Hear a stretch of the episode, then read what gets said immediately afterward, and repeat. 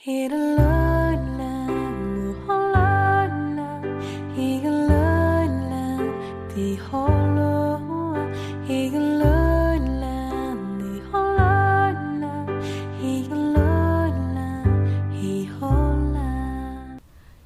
在收听节目的每一位朋友，你们好，这里是荔枝 FM 幺七三三九二烟花雨笙歌，我是易木兮。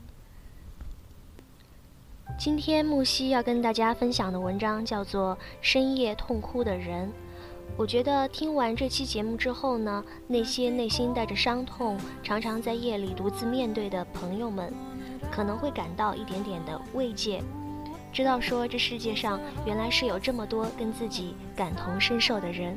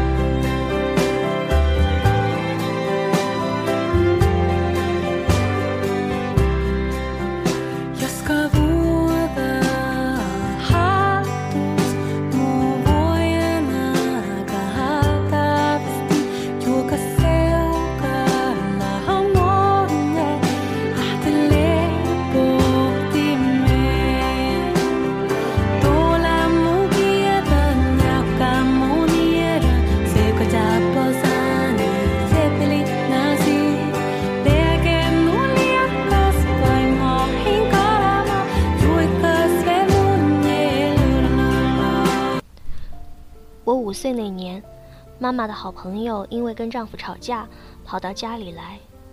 她仍是穿戴整齐，看不出离家出走的狼狈相，端然坐在我家的客厅里，也只是跟我妈抱怨丈夫的不负责任，婆婆的刁难，言语之间都是副要随时准备回家去大干一场的架势，似乎来我家就是为了卷土重来，东山再起。等着婆家人赔礼道歉的。年幼的我对这种女人间的诉苦不感兴趣。那时我也真是霸道，是个不折不扣的天性古怪乖戾的孩子。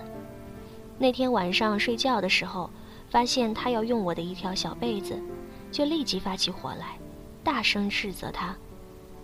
他自然是一脸尴尬，而妈妈也只好连哄带骗的。把我哄睡着，我睡中间，像是示威似的隔开了他和妈妈的关联。半夜的时候，我忽然醒来，迷迷糊糊间，听到低低的啜泣声，我吓了一跳，不敢作声。转过脸来，我意识到这哭泣是身边这位白天还一副厉害相的阿姨发出的。她哭得很小心，几乎是叹息，但我知道，她在哭。眼泪是多么丰盛的东西，当它在一个人脸上聚集，周围的人是会闻到的。亦或许，这种对悲哀的敏感，是人类的天性吧。我忽然不知所措。第一个念头还是不会是因为我在睡前欺负了他吧？但是随即丢掉了这个念头，倒不是为自己开脱，我只是忽然对大人的世界有了一点新的理解。原来他们并非无所不能，原来他们其实根本不能掌控自己的人生，原来他们就连哭泣都要在黑夜里偷偷进行。好像这哭泣是种丑恶的行径。他哭了很久，久到我都几乎忍不住要发出声音来制止他。但是终于不敢作声，身体僵直着，时间仿佛就停止在我发现他的痛哭的这一瞬间。那一刻，我似乎明白了很多的事情，很多我需要在其后的漫漫岁月里，一点一点去搞清，或者生活迟早会逼迫我搞清的事情。那是无法言说的屈辱，对未来的恐惧，对自己的无能为力，对生活的不得已的妥协。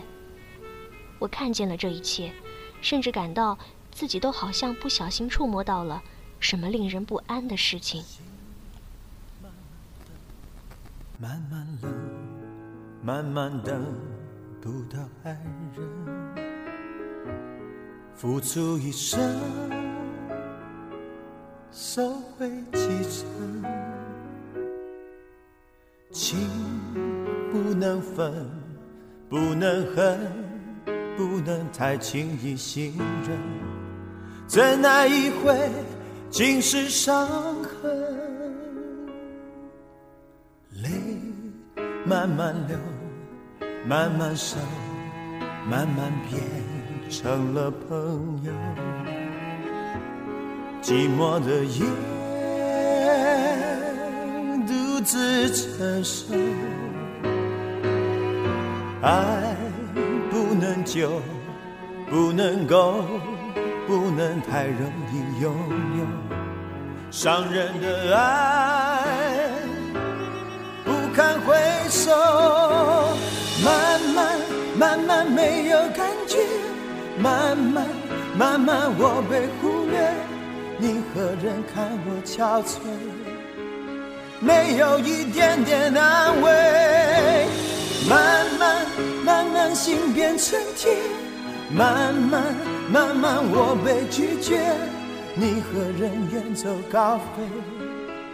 要我如何收拾这爱的残缺？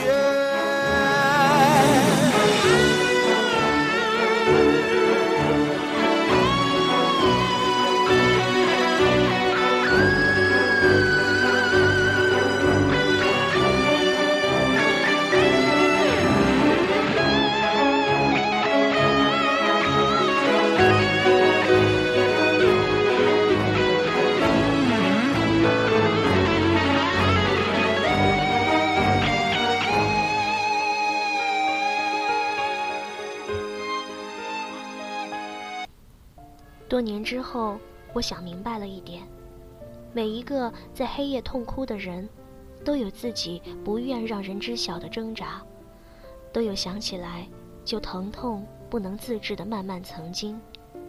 那是个秘密，是一朵不该盛开的花，甚至不需要安慰，因为安慰所带来的温暖，只会是对那花朵的摧折。哭泣总归会让人觉得没有尊严，因为明明白白地展示了自己的脆弱。而借以黑夜的外衣，人们总是能在这种错觉当中，觉得自己找到了一点虚幻中的安全。而这种保全自尊的努力，让人心酸。在那个黑暗的漫长夜晚，我无知无觉地窥知了一个人的无助和悲伤。无意之中，就撞见了人生的另一面。世界上所有的夜晚，我就这样告别山下的家。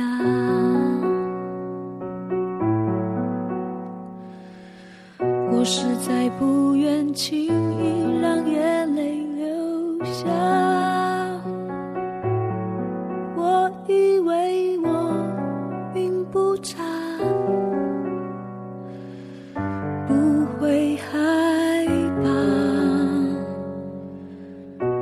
就这样自己照顾自己长大。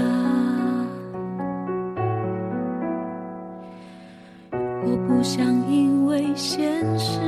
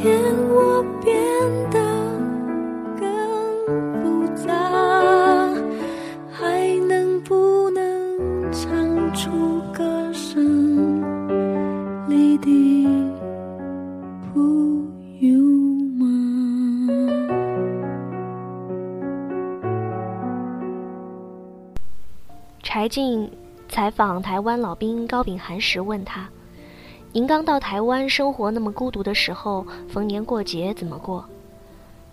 大年初一早晨天不亮，我就到山上去了，一个人，大声哭，对着淡水河口，对着大陆痛哭一场。我平常不流泪，掉泪是弱者，所以我不掉泪，我就大声叫。叫什么？叫娘。大声喊娘，娘，我想你。柴静细心的提到说这句时，老人还是浓重的山东口音。小时候背古诗，因为完全不知道意思，所以竟然忽略了许多美丽诗句背后的意思。看到年迈的高秉涵说到这句时，想起了“少小离家老大回，乡音无改鬓毛衰”。忽然就有点理解老人的悲伤。高秉涵说：“在我们来说，没有深夜痛哭过的人，不足以谈人生，因为我们流浪过，曾长夜痛哭过。”看到年迈的高秉涵说到这句时，想起了“少小离家老大回，乡音无改鬓毛衰”，忽然就有点理解了老人的悲伤。高秉涵说：“在我们来说，没有深夜痛哭过的人，不足以谈人生，因为我们流浪过，曾长夜痛哭过，所以我们的人生跟一般人感觉不太一样，也是心灵的一个皈依吧。是深厚而绵长的悲伤，不只是思乡情，不只是羁旅哀，也不只是物是人非，时光腾挪辗转。”是比那些更令人无力承受的艰难，是令人不敢回首的往事，是如此苍凉。一位老人的眼泪，比他所经历的时间更重。黑夜里的痛哭，比悲伤更哀痛。苦难加深，生命是像冠冕加遮于你的头上，其上镶嵌的宝石，既以光芒来庄严你。又长出荆棘来将你刺痛。我只担心一件事，我怕我配不上自己所受的苦难。人们常说，生日那天是不能哭的，会影响一年的运气。而我，也许是从十二岁那年养成的习惯，每一年生日的时候都非常的难过，然后在夜里偷偷的哭。我练就了非常好的哭泣方式，真的可以做到悄然无声。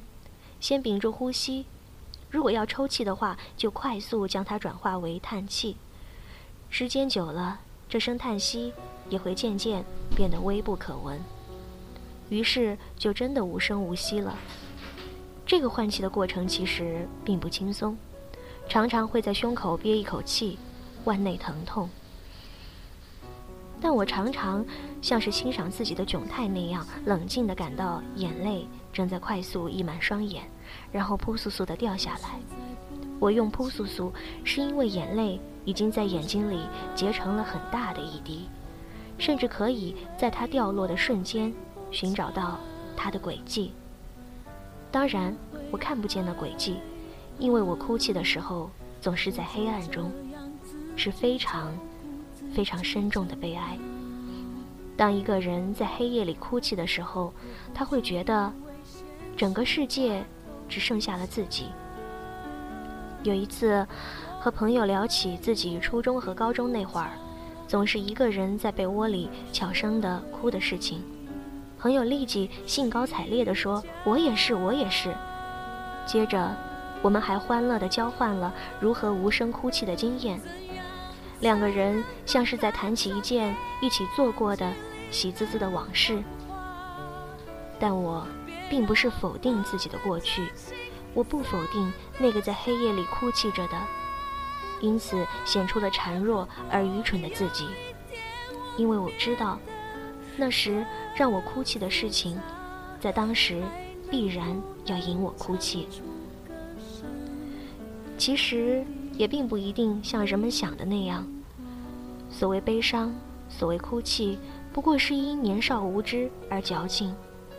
我想，痛苦是难以度量的，也不应该被比较。正在心怀痛苦的人，都有他们自己的隐秘的故事。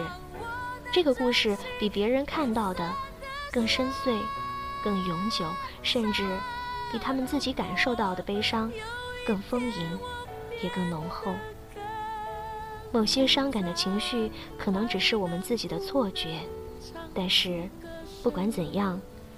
人生总是件艰难的事情，如若在太阳下只能保持淡定与从容，那么在漆黑的无人处，总可以让自己休息一下吧。越往后活，就会越明白，人生就是一个不停面对不堪的过程，别人的不堪，世事的不堪，自己的不堪。会知道，人生根本没有愿意和不愿意之分。只有接受和忍受的区别，只有在阳光下的微笑和在黑夜里哭泣的区分。我们都无能为力，而有时候我们能做的只是沉默，沉默的等这一阵过去，相信这一夜的痛哭过后还有新的早晨。谁都心酸过，哪个没有？以此安慰每一个在深夜。痛哭过的人，我们都曾是在漫长黑夜里悲哀、无助，然而依旧咬牙坚持的脆弱灵魂。